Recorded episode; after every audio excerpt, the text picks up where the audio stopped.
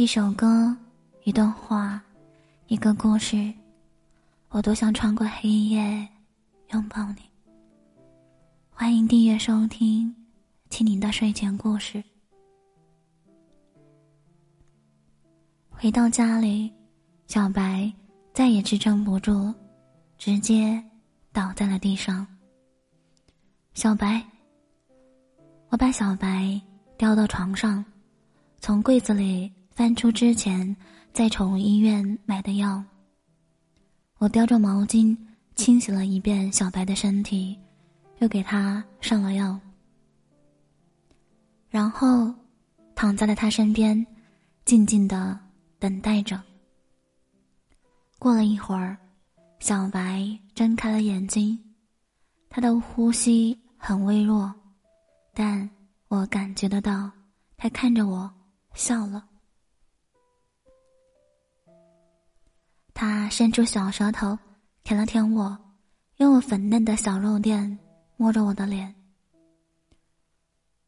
我还是希望你能变回去啊。没关系，这样也挺好的。要不你把我吃了试试吧？我立刻用小爪子捂住了小白的嘴。别胡说，快睡觉吧，说不定睡一觉我就能。我的话还没有说完，小白凑了过来。用嘴巴堵住了我的嘴。第二天早上，我在睡梦中隐约感觉到胸前一片柔软的触感。我迷迷糊糊的睁开眼睛，我的怀里躺着一位美丽的少女。小小白。少女睁开眼睛，抬头看了看我。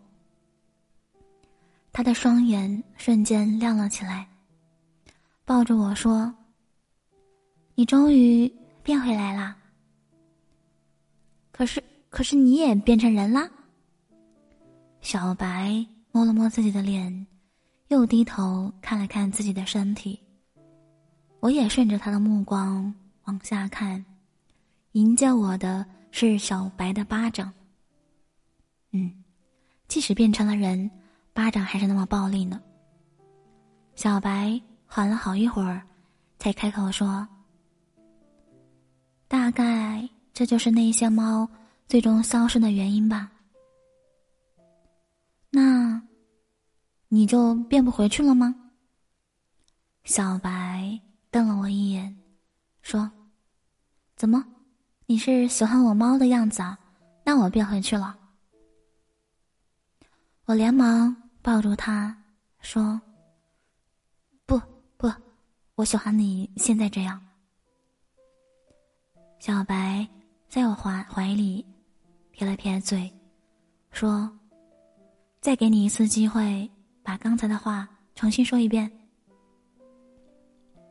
我低头，在他的耳边轻轻的说：“我喜欢你。”小白的脸。红的发烫，他钻进我的怀里，拱了拱，说：“我，我也喜欢你。”